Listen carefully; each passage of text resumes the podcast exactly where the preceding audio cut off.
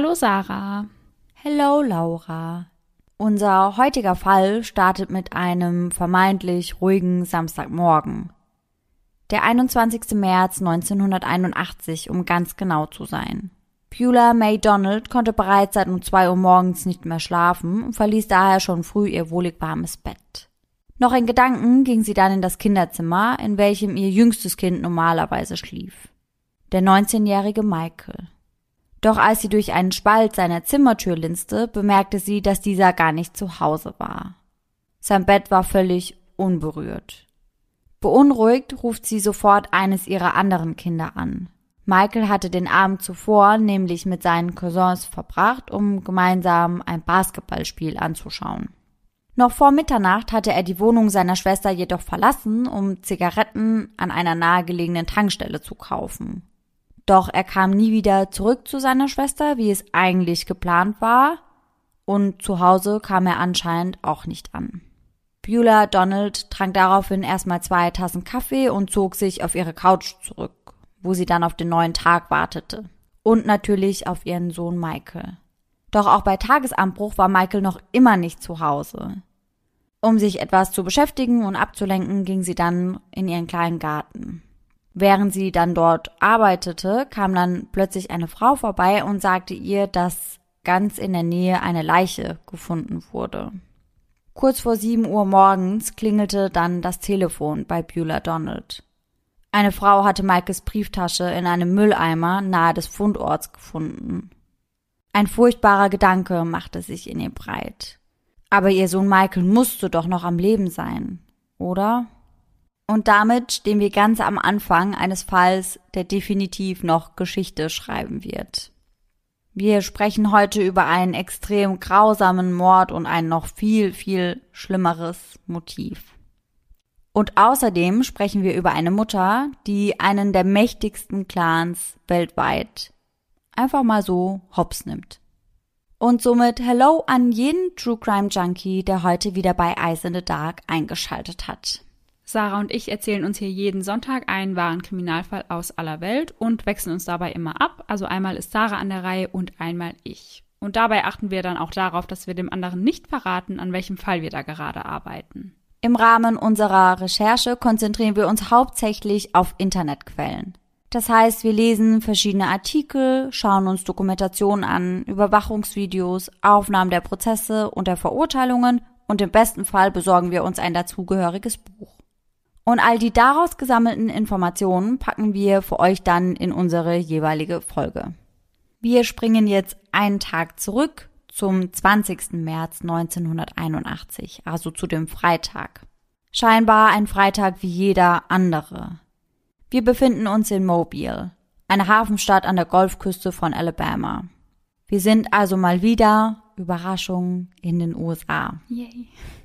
Michael Donald ist hier zu Hause. Er ist hier aufgewachsen, lebt hier seit er 1962 in Mobile geboren wurde. Er ist mittlerweile 19 Jahre alt und der jüngste der insgesamt sechs Kinder von Beulah May Donald und David Donald. Michael besuchte ganz gewöhnlich die örtliche Schule und machte dort seinen Highschool-Abschluss. Im Anschluss begann er dann ein Studium im Jahr 1981 an einer technischen Hochschule und nebenbei jobbte er bei einer lokalen Zeitung.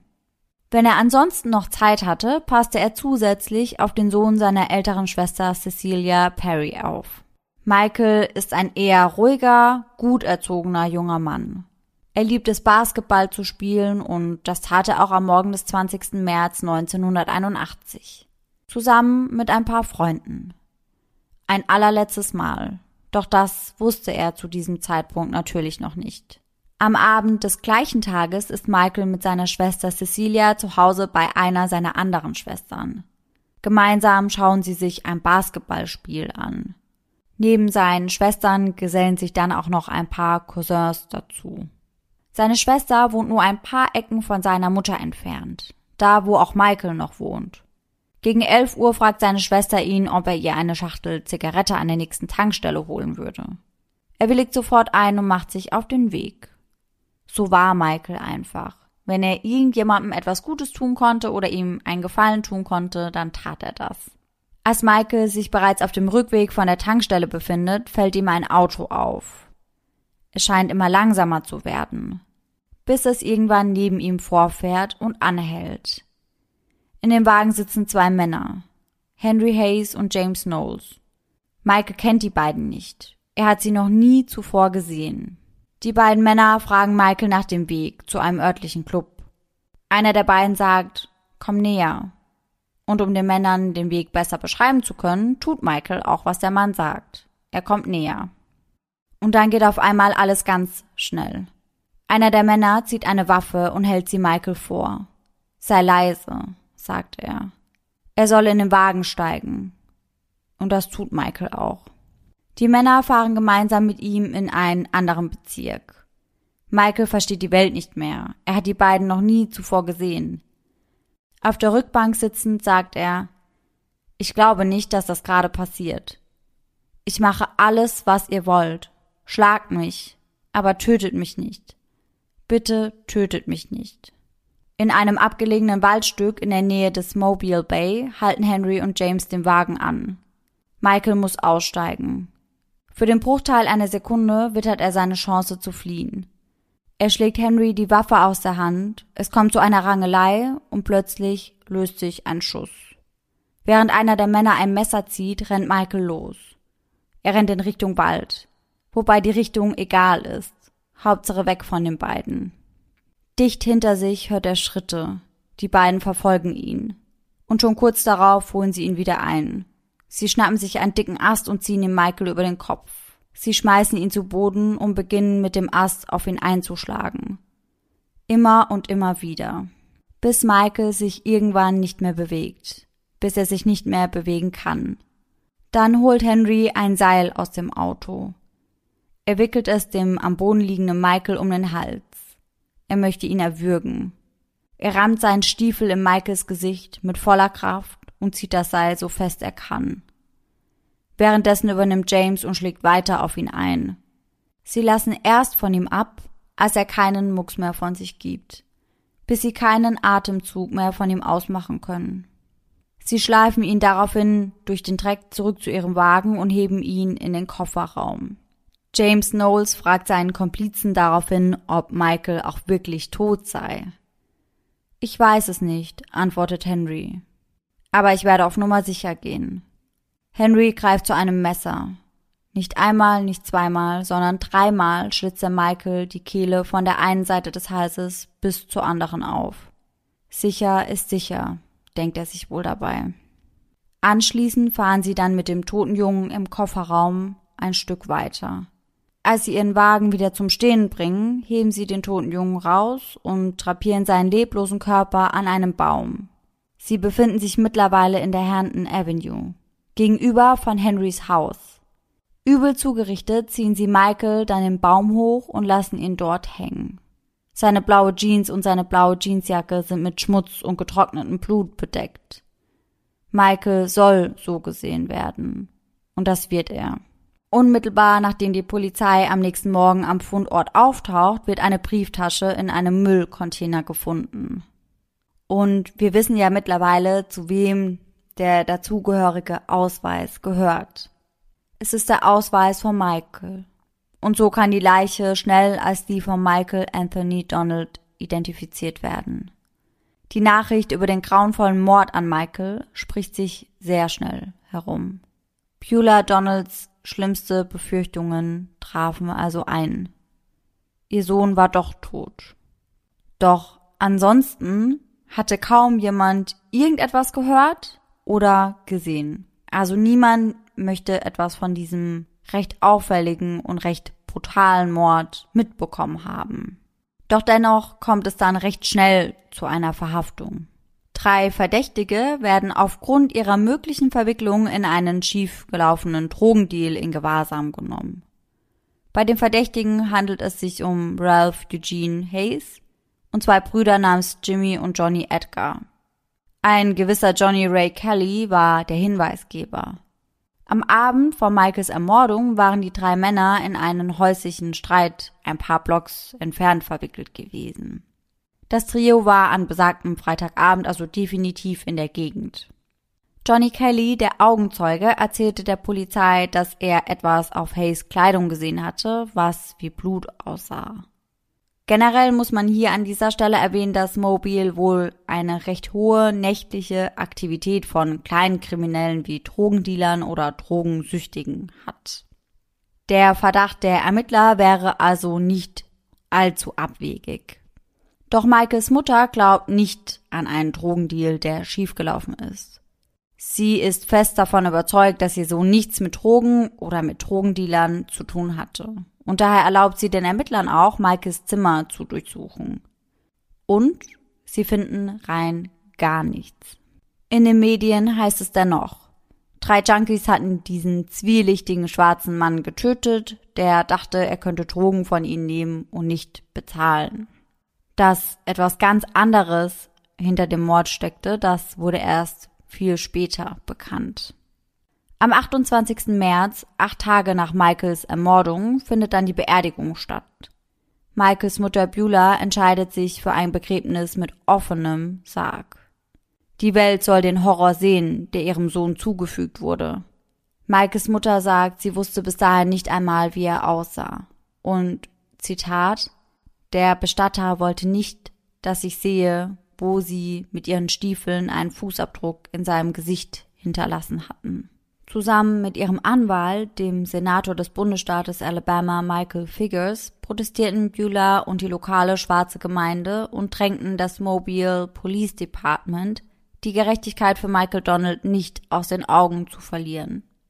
Entschlossen, den Mörder ihres Sohnes ausfindig zu machen, kontaktierte sie dann den nationalen Bürgerrechtsaktivisten Jesse Jackson. Er kam nach Mobile und verhalf dem Fall zu nationaler Aufmerksamkeit. Und das übte natürlich Druck auf die Behörden aus. Letztendlich bestätigte sich Buellers Verdacht im Juni des gleichen Jahres. Zumindest was das zuvor verhaftete Trio angeht. Denn die drei Männer, die ursprünglich wegen dem Mord an Michaels angeklagt werden sollten, wurden wieder freigelassen. Es stellte sich nämlich heraus, dass der Hauptzeuge Johnny Ray Kelly selbst in Schwierigkeiten mit dem Gesetz geraten war. Und generell war wohl die ganze Geschichte, die er der Polizei erzählt hatte, einfach erfunden. Er hatte das einfach komplett erfunden. Wow, und weiß man warum? Also, ich weiß gar nicht, warum er das erfunden hat. Ich konnte dazu überhaupt nichts finden. Und ich weiß auch nicht, ob Johnny und dieses Trio sich irgendwie kannten oder in welcher Beziehung sie zueinander mhm. standen. Also das konnte ich überhaupt nicht herausfinden. Also ich finde sowas immer ganz furchtbar. Da gibt man den Familien Hoffnung, dass der Mord aufgeklärt wird und dann sowas. Also ja, ganz schlimm. Ja, aber in diesem Fall war es ohnehin so, dass Beulah, also die Mutter von Michael, überhaupt nicht geglaubt hat, dass das Trio irgendetwas damit zu tun hatte. Ah, okay. Mhm. Denn sie sträubte sich ja ganz extrem gegen diese Theorie mit dem schiefgelaufenen Drogendeal. Ja, mhm. Aber, wie du sagst, war das natürlich trotzdem kurzfristig ein kleiner Rückschlag für die Ermittlungen und natürlich auch für die Familie. Immerhin waren die Mörder von Michael noch immer auf freiem Fuß. Seine Schwester Cecilia äußert sich hierzu wie folgt. Es war wirklich deprimierend. Man konnte nicht essen, man konnte an nichts anderes denken, weil unser Leben einfach zum Stillstand gekommen war. Sie fügt außerdem hinzu, dass trotz der Bemühungen der schwarzen Gemeinde das Mobile Police Department die Sache einfach nur aussitzen würde. Sie riefen einfach ab und an an und sagten, wir haben Sie nicht vergessen, Mrs. Donald. Wir arbeiten immer noch an dem Fall. Doch sie hatten nicht das Gefühl, dass sich irgendetwas tun würde. Es passierte rein gar nichts. Dabei wollten sie doch einfach nur wissen, wer für den Tod von Michael verantwortlich war. Senator Michael Figures und sein Bruder Thomas Figures, damals stellvertretender Staatsanwalt der Vereinigten Staaten im Mobile, übten kontinuierlich Druck auf das Justizministerium aus. Sie wollten, dass dieser Fall endlich ordentlich untersucht wird. In alle Richtungen. Doch trotz des großen Einflusses geschieht zunächst einmal gar nichts. Als sich die Theorie über den schiefgelaufenen Drogenhandel also nicht bewahrheitete, versuchte die Polizei Beweise dafür zu finden, dass Michael ein geheimes kriminelles Leben geführt hatte. Ein Doppelleben oder irgendetwas mhm. in der Art. Ein weißer Transvestit-Prostituierter meldet sich daraufhin dann freiwillig und gibt an, dass er mit Michael geschlafen habe. Michael sollte also angeblich in solchen Kreisen verkehren. Als der Prostituierte Michaels Foto dann aber in der Zeitung sieht, gibt er zu, dass er gar nicht aussieht wie der Mann, den er meinte oder den er kannte. Doch das scherte die Polizei nicht wirklich. Erst zwei Jahre nach Michaels Tod kommt wieder Schwung in den Fall. Thomas Figgers schafft es nämlich, das FBI davon zu überzeugen, den Fall zu untersuchen. Nun nimmt sich der mittlerweile pensionierte FBI-Spezialagent James Bodman dem Fall an und arbeitet von nun an gemeinsam mit Thomas Figgers an dem Fall. Später lässt Thomas Figgers den Moment nochmal Revue passieren. Ich werde nie vergessen, was Bodman als erstes zu mir sagte. Er fragte mich, warum zum Teufel wollen Sie diese Dose Würmer wieder öffnen? James Botman war anfangs also nicht wirklich erfreut, als der Leiter des FBIs zu ihm kam und ihm eine Papierakte auf seinen Schreibtisch legte. Er sagte zu ihm, nehmen Sie diesen Fall. Sie werden uns den Fall nicht schließen lassen. Botman wusste, dass jeder in der Stadt schon mindestens dreimal befragt wurde. Was sollte er also damit noch anfangen? Aber er begann sich dann wohl recht schnell doch dafür zu interessieren, was wirklich passiert war und arbeitete dann zusammen mit Figgers jeden Tag an diesem Fall. Sie aßen zusammen zu Mittag und grübelten gemeinsam in der Nacht. Die Leute fingen irgendwann an, damit die beiden das seltsame Paar zu nennen. Und in gewisser Weise waren sie das auch, wie Figgers selbst später sagt. Beide stammen aus dem tiefen Süden aber Figures ist schwarz und Botman ist weiß. Und das sage ich nur, weil das für unseren heutigen Fall von Bedeutung ist. Mhm. Weil es Menschen gibt, die einen Unterschied zwischen schwarz und weiß machen. Leider, ja. Sie schauen sich zunächst einmal die bestehenden Akten zu dem Fall an und schnell fällt ihnen etwas auf. Michael war an einem Baum aufgehängt worden, im selben Block, in dem eine Gruppe eines Clans lebte. Mhm. Schnell stellte sich heraus, dass ein bekanntes Clanmitglied ein Grundstück auf der anderen Straßenseite des Baumes besaß. Die Mitglieder dieses Clans standen gegenüber auf der Veranda, als Michaels lebloser Körper geborgen wurde. Die Polizei hatte das als einen Beweis dafür angesehen, dass der Clan nicht verantwortlich gewesen sein konnte.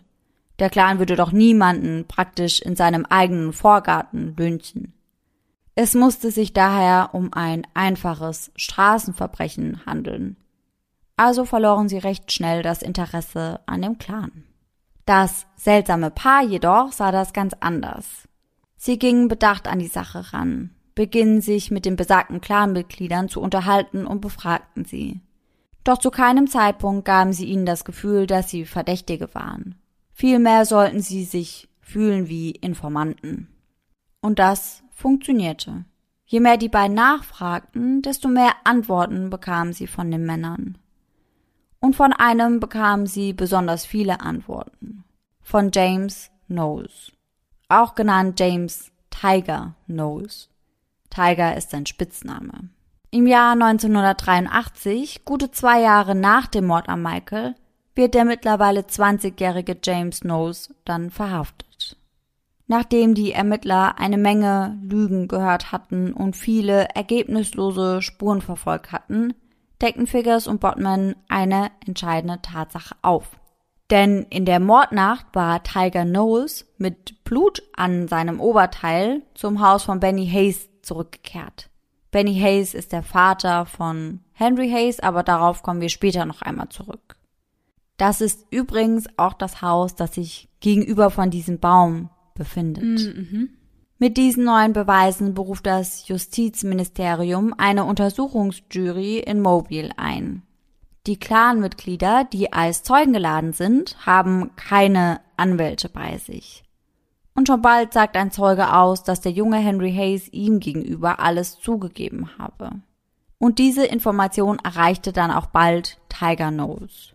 Und dieser befürchtete nun, dass Henry Hayes gestehen würde und indem er gegen ihn aussagen würde, könnte Henry ja dann eine reduzierte Strafe bekommen. Also er hatte Angst, dass Henry Hayes einen Deal eingehen würde. Ja, mhm. ja, das ist ja gar nicht so selten in den USA. Eben. Und deswegen würde er ja Gefahr laufen, dass er dann die größere Schuld Mhm. beziehungsweise die schlimmere Strafe bekommen Ja. würde. Und daher dauerte es dann auch nicht lange, bis Tiger unter diesem Druck einknickt und gegenüber Botman gesteht, dass er an der Tötung von Michael Donald beteiligt war. Tiger war also schneller als Henry Hayes und haute seinen Komplizen vorher in die Pfanne. Ja, das hatten wir hier ja auch schon das ein oder andere Mal. Daraufhin wird er dann umgehend in ein Zeugenschutzprogramm aufgenommen. Eine sichere und geschützte Unterkunft für Clan-Informanten. Nun rückt der mittlerweile 29-jährige Henry Hayes, der ebenfalls ein Clanmitglied war, ins Visier der Ermittler. Henry Hayes soll Tiger in jener Märznacht 1981 geholfen haben, Michael zu töten. Und kurz darauf kommt es dann auch zur Verhaftung von Henry Hayes. Und nun kommen wir einmal ganz kurz zu den beiden, damit wir überhaupt wissen, mit wem wir es hier zu tun haben. Generell konnte ich über James Tiger Knowles nicht allzu viel herausfinden. Über ihn ist nicht wirklich viel bekannt. Das heißt, ihr habt zu diesem Zeitpunkt eigentlich schon alle Informationen, die ich selbst über Tiger habe. Aber über Henry Hayes konnte ich ein bisschen mehr herausfinden. Und hierbei geht es nun um den Clan, über den ich die ganze Zeit spreche. Es geht nämlich um den Ku Klux Klan. Ach nee. Mhm. Und Laura, weißt du, für was der Ku Klux Klan steht? Also das Erste, was mir da in den Kopf kommt, ist wirklich, ich habe gerade ein Bild von meinem inneren Auge von so spitzen Kapuzen, die ich schon immer super unheimlich fand. Aber ich weiß nicht wirklich viel über diesen Clan. Also ich weiß, dass es wohl eine rassistische Gruppe ist, aber mehr dann auch nicht. Das geht auf jeden Fall schon mal in die richtige Richtung. Der Ku Klux Klan ist ein rassistischer und gewalttätiger, vor allem in den Südstaaten der USA aktiver Geheimbund. Und zu den spitzen Hüten, das ist richtig, denn früher traf sich dieser Geheimbund eben heimlich und sie wollten nicht erkannt werden. Und aus diesem Grund trugen sie eben oftmals nicht nur weiße, spitze Hüte, sondern auch Masken. Hm, oh. Und ich glaube, dass das auch die Faszination von diesem Ku Klux Klan ausmacht, weil das einfach aussieht wie aus einem Horrorfilm. Ja, absolut. Ganz einfach erklärt kann man sagen, dass der Ku Klux Klan eine amerikanische terroristische Hassgruppe ist, deren primäre Ziele Afroamerikaner sowie Juden, Immigranten, Linke, Homosexuelle, Katholiken, Muslime und Atheisten sind. Die ersten beiden Wörter des Namens der Organisation sollen vom griechischen Wort Kyklos abgeleitet sein, was Kreis bedeutet. Es ist also nicht der Kuckucksklan, wie ganz viele Leute, glaube ich, denken. Ja, ich habe das auch ganz, ganz lange gedacht. Ja, ich glaube, ganz viele Leute sprechen das einfach so aus, weil Ku Klux Klan schon nicht ganz so einfach Ja. ist. Gegründet wurde der Ku Klux Klan nach dem Bürgerkrieg im Süden der USA. Dort wurde 1865 die Sklaverei abgeschafft, bei der schwarze Menschen weißen Menschen gehörten und für sie arbeiten mussten. Furchtbar. Die Abschaffung der Sklaverei wollten viele weiße Bürger aber nicht akzeptieren. Im Ku Klux Klan schlossen sie sich dann zusammen, um schwarze Menschen weiter zu unterdrücken. Das oberste Ziel des Clans war nach der Neugründung also vor allem die Unterdrückung der Schwarzen. Seine Gewalttaten richteten sich zunächst gegen Schwarze und deren Beschützer. Der Clan war 1865 bis 1875 und von 1915 bis 1944 als einheitliche Organisation aktiv. Nach dem Zweiten Weltkrieg formierten sich dann verschiedene voneinander unabhängige Gruppen als Ku Klux Klan. Die verschiedene Gewaltakte von verbalen Einschüchterungsmaßnahmen über diverse körperliche Angriffe bis hin zu Morden gegenüber Vertretern der amerikanischen Bürgerrechtsbewegung verübten. In Kanada, Australien und mehreren europäischen Ländern, darunter auch Deutschland, gibt es auch heute noch Zweigorganisationen des Clans. Und ich dachte, es könnte vielleicht ganz interessant sein, inwiefern der Clan in Deutschland aktiv ist. Deswegen hier nur ganz, ganz, ganz kurz zusammengefasst. In Deutschland gründeten in Bitburg stationierte US-Soldaten gemeinsam mit rassistischen Deutschen 1980 einen Ku Klux Klan Ableger. 1991 bildete sich dann erneut eine Clangruppe, die sich nach der Einleitung eines Ermittlungsverfahrens 1992 aber schon wieder auflöste. Doch diese Auflösung bedeutete natürlich nicht das Ende des Ku Klux Klan in Deutschland. Im selben Jahr sollen mutmaßliche Anhänger in Brandenburg einen nigerianischen Asylbewerber fast totgeschlagen und in einen See geworfen haben. Hast du davon was mitbekommen? Nee, gar nicht, ehrlich gesagt ich hatte davon auch überhaupt nichts mitbekommen. Und ich muss sagen, dass ich das recht erschreckend finde. Ja, total. Ich meine, es liegt recht weit zurück. Dennoch finde ich, ist das eigentlich etwas, was man, ja, erzählt bekommen sollte. Ja, mhm. Und das war auch nicht der letzte Vorfall in Deutschland. Aber das würde jetzt auf jeden Fall unseren Rahmen mhm. sprengen. Deswegen kommen wir nun wieder zurück zu unseren Hauptverdächtigen, James Tiger Knowles und Henry Hayes. Denn Henry Hayes Vater, Benny Jack Hayes, war zu dieser Zeit das zweithöchste Clanmitglied der Vereinigten Clans in Alabama, eine große unabhängige Gruppe des Ku Klux Klan. Okay, wow, dann ist er da ja echt, ja, ziemlich groß mit dabei. Ja, ist auf jeden Fall ein hohes Tier. Mhm. Und hier finden wir nun dann auch den Ursprung dieser schrecklichen Tat. Und zwar in einem anderen Tötungsdelikt. Denn ebenfalls 1981 fand in Mobile der Prozess gegen Josephus Anderson statt. Ein Afroamerikaner, der des Mordes an einem weißen Polizisten angeklagt war. Doch am Ende des Prozesses waren die Geschworenen nicht in der Lage, ein Urteil zu fällen. Sie wurden sich einfach nicht einig. Dies verärgerte Mitglieder des Ku Klux Klan, die glaubten, dass der Grund dafür war, dass einige Mitglieder der Jury Afroamerikaner waren. Sie dachten also, dass die afroamerikanischen Jurymitglieder zugunsten des Angeklagten entscheiden würden, weil dieser ebenfalls Afroamerikaner mhm. war. Kurz darauf trafen sich die Mitglieder des United Clans of America bei Benny Hayes zu Hause.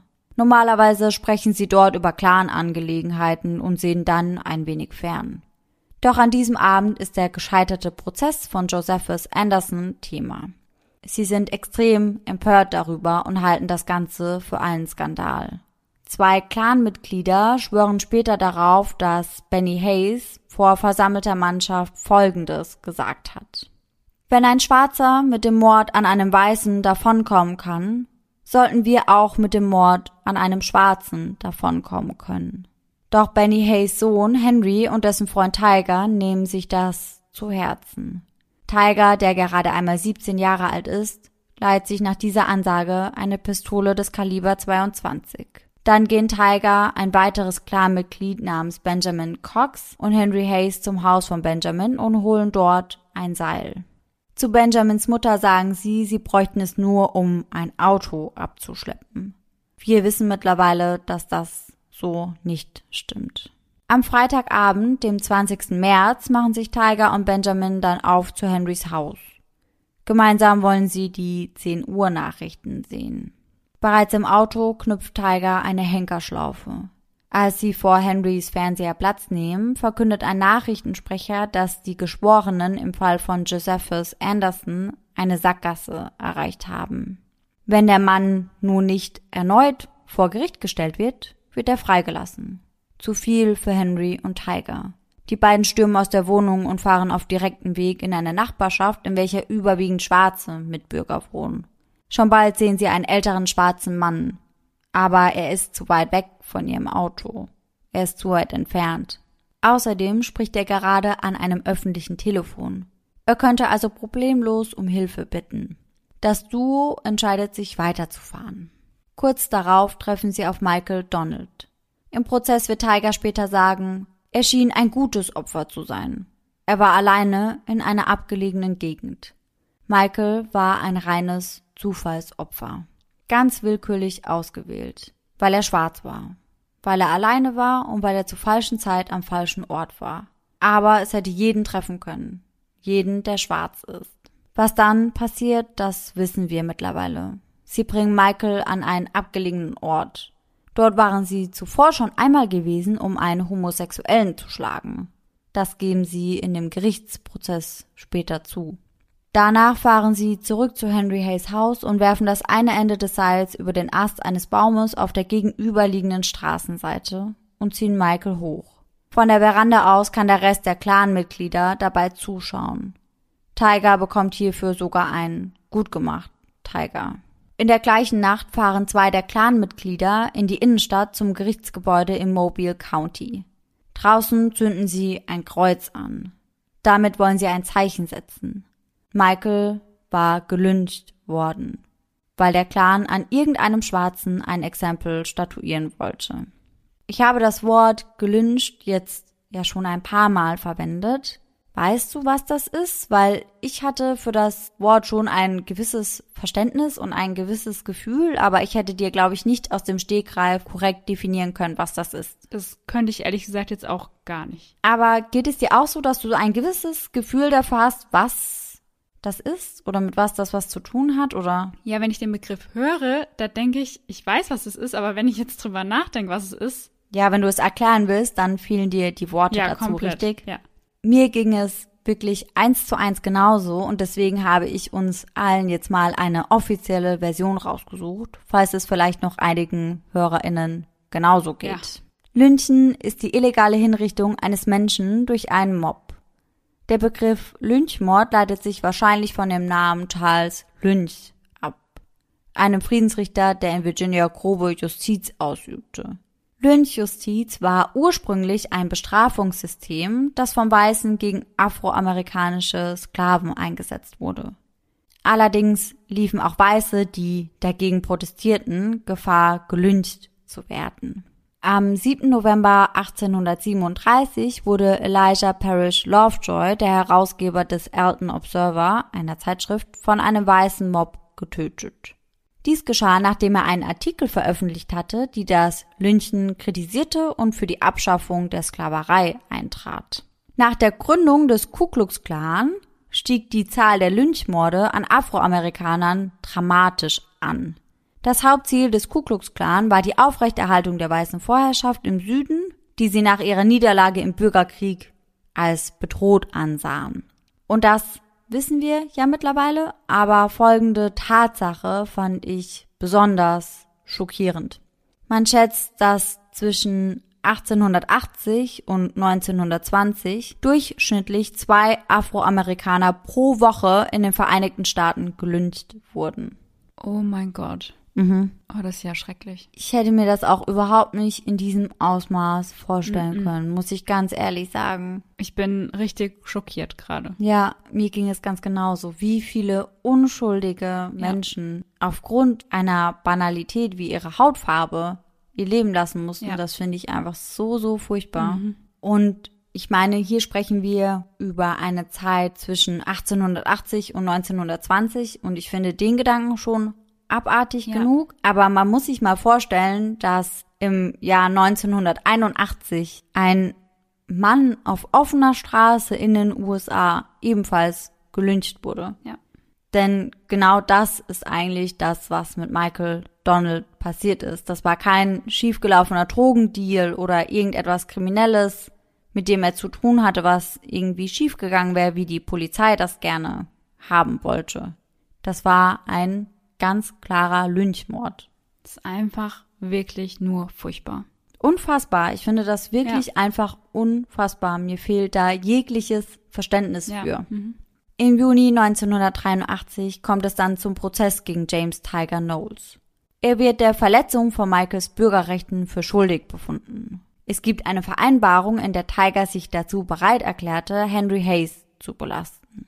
Tiger darf sich daraufhin dann einer Bürgerrechtsverletzung für schuldig bekennen und wird daher nur zu einer lebenslangen Haftstrafe verurteilt. Henry sollte wegen Kapitalmordes angeklagt werden. Und da Henry im Staat Alabama vor Gericht gestellt wird, konnte die Staatsanwaltschaft die Todesstrafe beantragen. Am 8. Dezember 1983 ist es dann soweit. Tiger sagt wie vereinbart gegen seinen Komplizen Henry aus und schildert ganz detailliert, wie und warum die beiden Michael Donald getötet hatten. Auch hier spricht er wieder über den Prozess gegen Josephus Anderson. Und um ganz kurz auf diesen Fall einzugehen, Josephus Anderson war angeklagt, bei einem früheren Raubüberfall einen weißen Polizisten getötet zu haben. Die Geschworenen konnten sich, wie bereits erwähnt, aber nicht auf ein Urteil einigen und deswegen wurde der Fall zunächst als Fehlprozess geschlossen. Tiger sagt aus, dass er und Henry aus Rache und Vergeltung auf die Jagd nach einer schwarzen Person gingen. Und ich finde diese Aussage sehr, sehr zutreffend. Die beiden sind wirklich auf die Jagd gegangen. Da wird einem wirklich ganz anders. Mhm, total. Wortwörtlich sagt Tiger.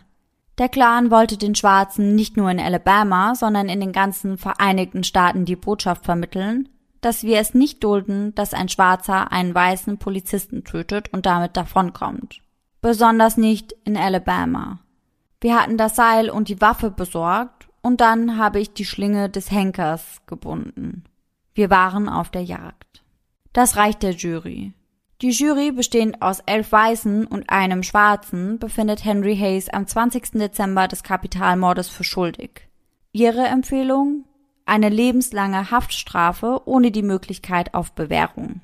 Doch der Richter entscheidet sich anders. Zum Zeitpunkt des Mordes verbot das Todesstrafengesetz von Alabama einem Richter, ein Urteil auf den Tod zu erhöhen, wenn eine Jury lebenslang empfohlen hatte. Ah, mhm. Das Gesetz wurde aber später im gleichen Jahr abgeändert.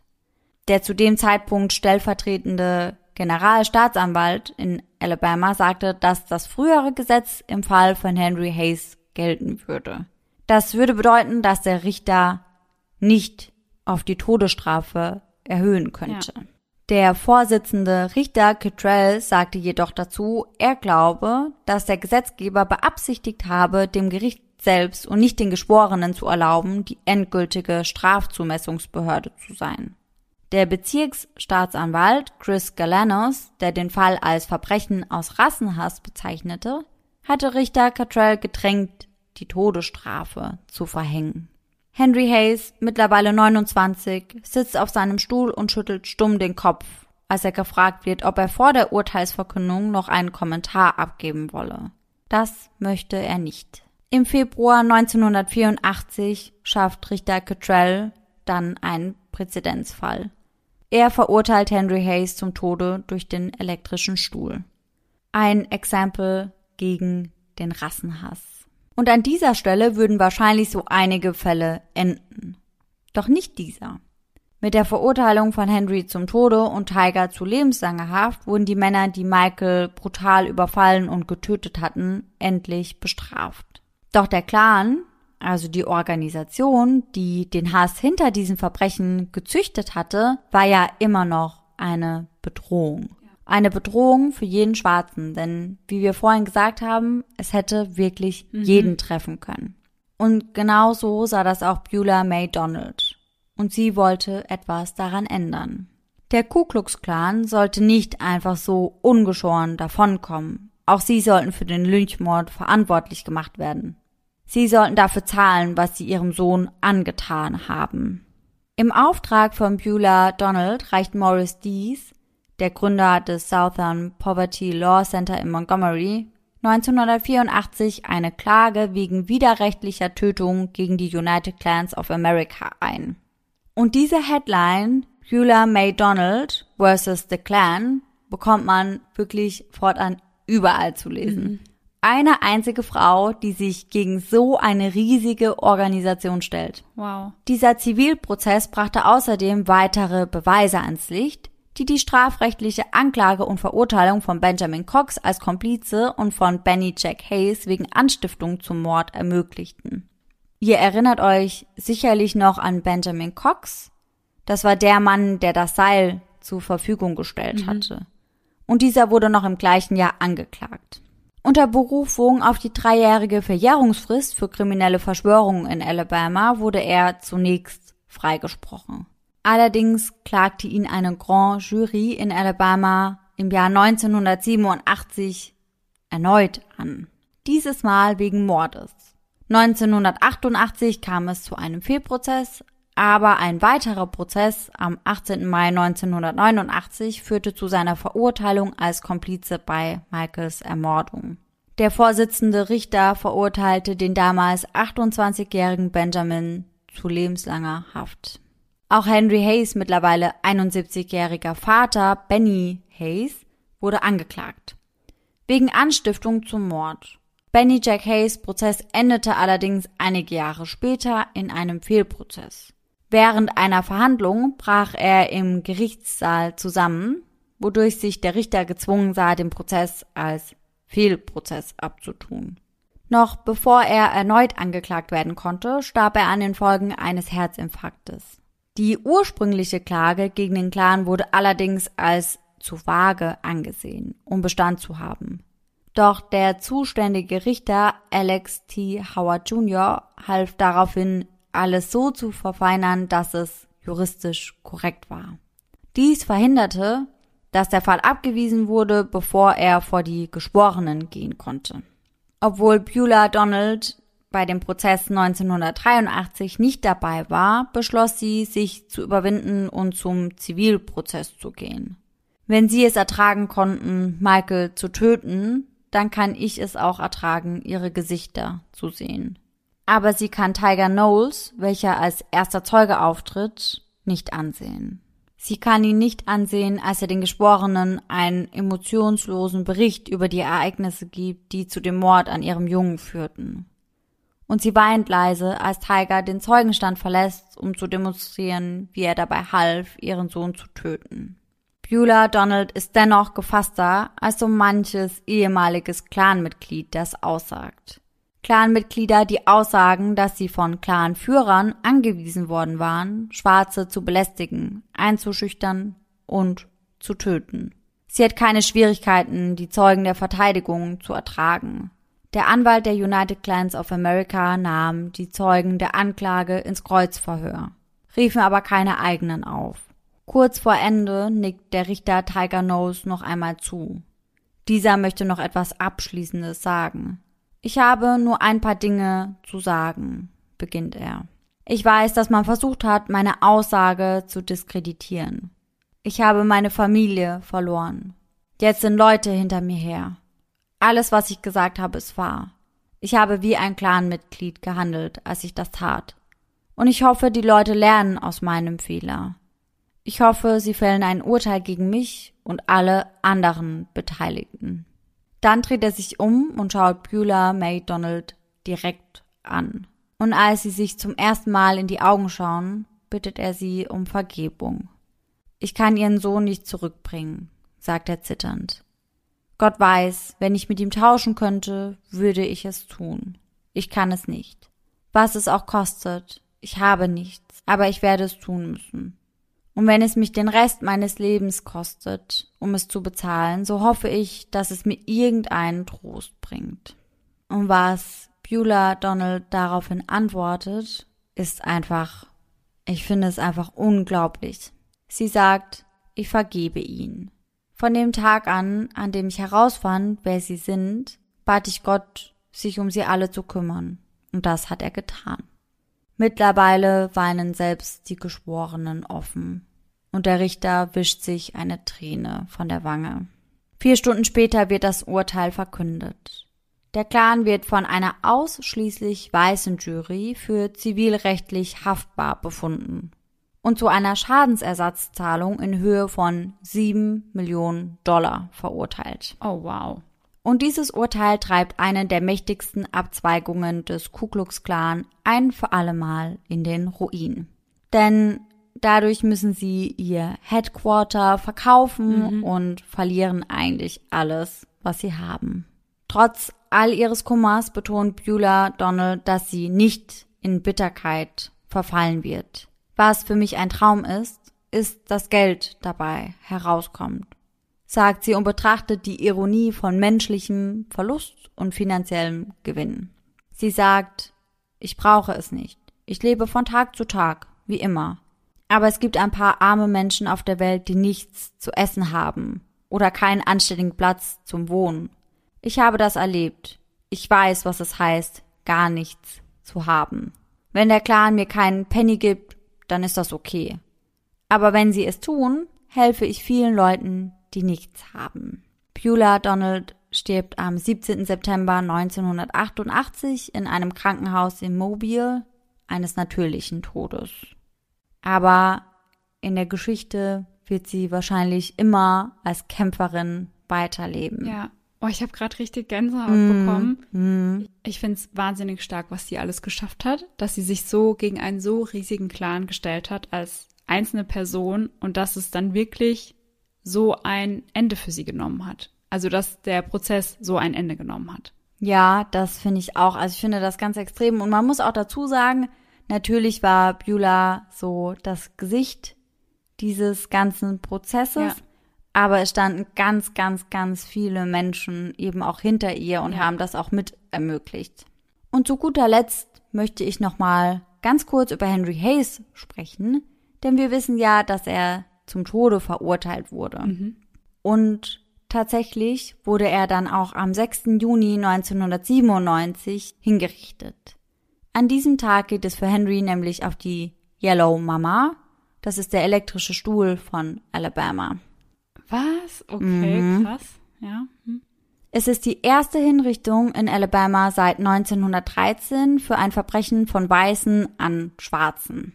Und Henry Hayes ist damit auch bis heute noch das einzige bekannte Ku Klux Klan Mitglied, das im 20. Jahrhundert für den Mord an einem Afroamerikaner hingerichtet wurde.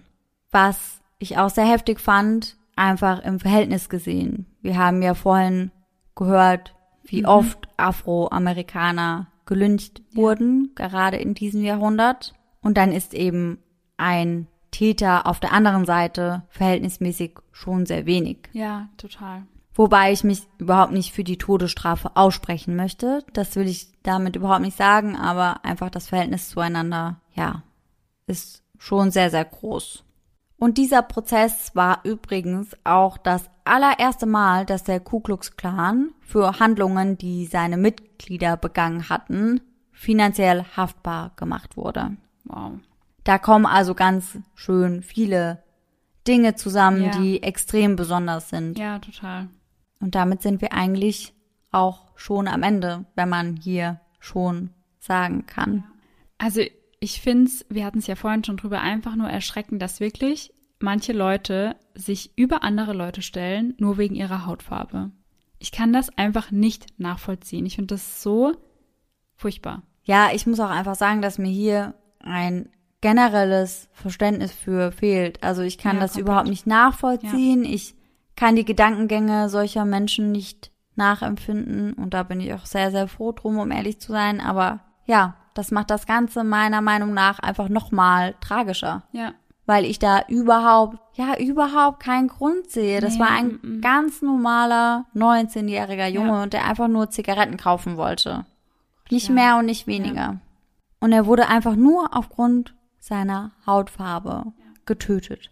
Etwas, wofür er nichts kann, woran er nichts ändern kann und was ihn auch nicht weniger, ja, wichtig oder lebenswert oder whatever macht. Ich verstehe das einfach nicht. Ich weiß auch nicht, wie man anhand von einer ja, Hautfarbe oder Herkunft irgendwie ja da Abgrenzungen zieht, also menschlich gesehen, dass man einfach denkt, jemand wäre weniger wert nur aufgrund seiner Hautfarbe und seiner Herkunft. Ich finde das einfach ja unbegreiflich und ich finde es einfach auch ganz schlimm, dass sowas auch heutzutage teilweise noch ein riesiges Thema ist.